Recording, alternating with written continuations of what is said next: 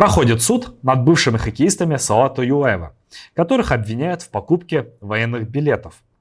Вратарь Анвар Сулейманов заявил, что признает или не признает вину только во время допроса. Нападающий Михаил Воробьев свою вину признал, а вот слушание по делу Владислава Лукина было перенесено. Теперь же хоккеистам светит скамейка но не запасных, а за решеткой. Надо отметить, что интересы Михаила Воробьева защищает скандально известный адвокат Николай Чемчук. По версии следствия, он в 2010 году дал взятку в размере 100 тысяч рублей начальнику отдела уголовного розыска МВД Башкирии, чтобы тот помог отмазать клиента Чемчука от уголовной ответственности за незаконный оборот наркотиков. Передача денег была проведена в рамках оперативно-розыскных мероприятий, но в том же году дело было прекращено за отсутствием состава преступления. Его возобновили в 2017 году. Чемчук был задержан и в августе 2018 года признан виновным и приговорен к исправительным работам, но был освобожден от наказания в связи с истечением срока давности. В селе Иглино Альфира Абдрахманова обратилась в полицию по факту ограбления – а в итоге может оказаться в психиатрической больнице. По ее словам, к ней в магазин пришли пять крепких мужчин с автоматами, украли три бутылки пива и блок сигарет и уехали. Перепуганная женщина обратилась в полицию.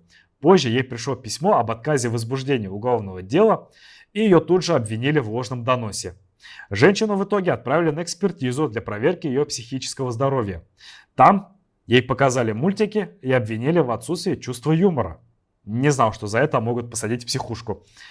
Женщина рассказала, что полиция считает, будто у нее была галлюцинация и никакого ограбления не было. Местный общественник Айбулат Айткулов, который занимается помощью семьи Абдрахмановых, считает, что Альфиру Халитовну хотят подставить. Якобы, чтобы она не могла выдвинуть местному чиновнику возможное обвинение в соучастии в изнасиловании ее дочери десятилетней давности. По словам общественника, в районе есть влиятельный клан, которому может быть причастно это высокопоставленное лицо. 9 августа прошел суд, и решение о заключении Альфиры Халитовны в психиатрическую больницу осталось в силе. На прошедшей неделе разгорелся скандал, связанный с экс-главой Шимбайского района Азаматом Абдрахмановым и его супругой Айгуль, которая недавно была утверждена аудитором Республиканской контрольно счетной палаты – на прошлой неделе мы уже рассказывали про Азамата Абдрахманова, который сейчас на Донбассе поднимает с пола имидж Хабирова.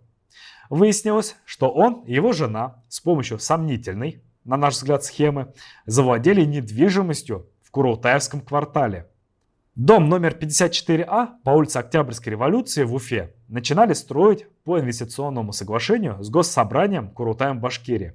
Предполагалось, что часть квартир будет передана по сходной цене сотрудникам секретариата республиканского парламента. Но дом оказался проблемным. Во-первых, сорвали сроки сдачи объекта. Во-вторых, чита Абдрахмановых получила площади общего пользования. И теперь будут там видимо, хранить личного консьержа и свои многочисленные велосипеды. Да, они просто взяли и заперли на ключ колясочные комнаты на первых этажах. Жильцы дома неоднократно пытались поговорить напрямую с людьми, которые распоряжались помещениями в их подъезде, но безуспешно.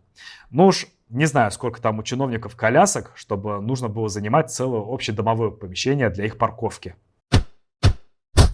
Есть две новости, хорошая и плохая. Начну с хорошей. Уфа заняла 14 место в России по воду жилья. Это отличный результат. Да, строим мы много, но вот по обеспечению населения жильем оказались одними из последних. И тут плохая новость. По обеспечению населения жильем мы в втором месте, последнем среди городов-миллионников. К этому привели недостаточный контроль и, конечно же, коррупция. У нас все как всегда. Количество важнее качества. Получается, главное построить, а будет ли там кто-то жить, неважно. Также, по словам эксперта Рустема Шаяхметова, школы и детские сады в республике строятся на частные деньги. И за это платят вознаграждение, которое увеличивает госдолг республики. Сейчас он составляет около 30 миллиардов рублей против 15 в прошлом году. Скачок аж в два раза. Однако и строительство школ у нас не проходит без проблем.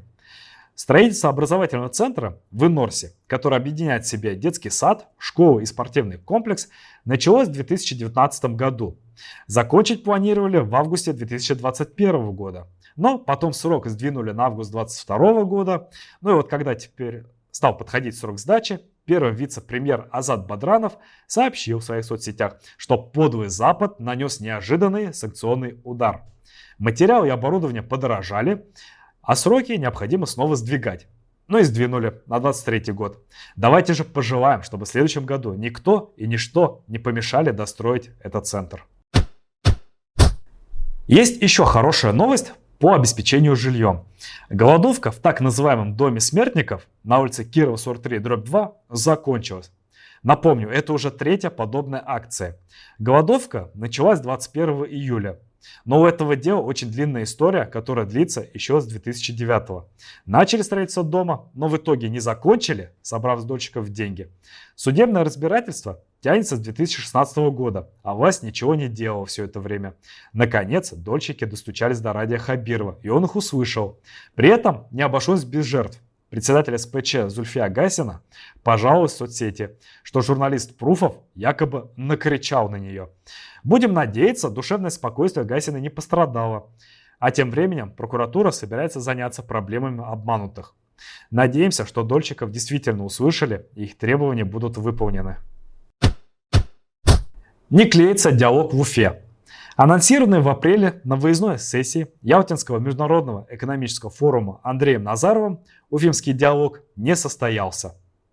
И хорошо. Не придется теперь нашему корреспонденту снова считать траты на еду и перелеты зарубежных гостей, которые должны были на этом мероприятии присутствовать. Напомним, Уфимский диалог должен был помочь преодолеть последствия санкций, от которых пострадала и Россия, и Запад. Идею эту поддержали представители Госдумы и Европарламента. Ну, видимо, Эммануэлю Макрону и Олафу Шольцу забыли прислать пригласительные Сегодня освободилась из-под стражи активистка Рамиля Саитова, которую включили в перечень террористов и экстремистов, по данным Росинформониторинга. Теперь в республике на одного террориста больше, с которыми Ради Хабиров не будет вести переговоры. Давайте же пожелаем Рамиле Саитовой быть чуточку осмотрительнее. Такими были итоги этой недели. Ставьте лайки, подписывайтесь на наш канал, жмите на колокольчик, чтобы не пропускать наши видео. Присылайте свои донаты, и мы вместе сделаем республику великой, так как другие не справляются.